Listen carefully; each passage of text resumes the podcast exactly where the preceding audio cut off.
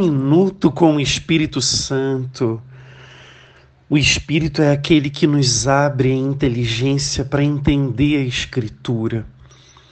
O Espírito Santo foi aquele que inspirou a própria palavra de Deus.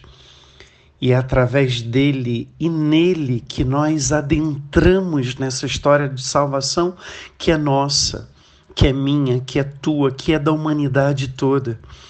A palavra de Deus é viva, é eficaz, como diz o autor da carta aos Hebreus. É como a espada de dois gumes que penetra o mais profundo da alma. E assim como no evangelho de hoje, Jesus diz que é necessário que eles se abram à inteligência da Escritura. Queremos pedir ao Espírito Santo que ele nos abra a verdade revelada.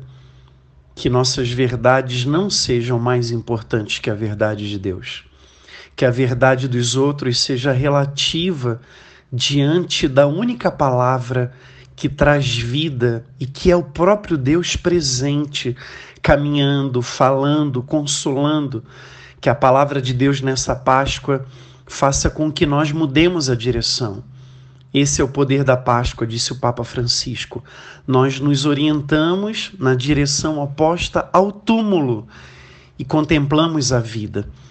Sigamos pelo Espírito Santo os movimentos do ressuscitado na história da humanidade e na nossa história.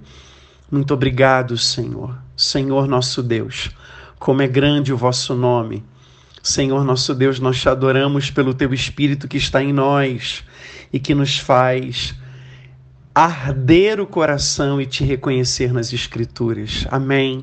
Aleluia.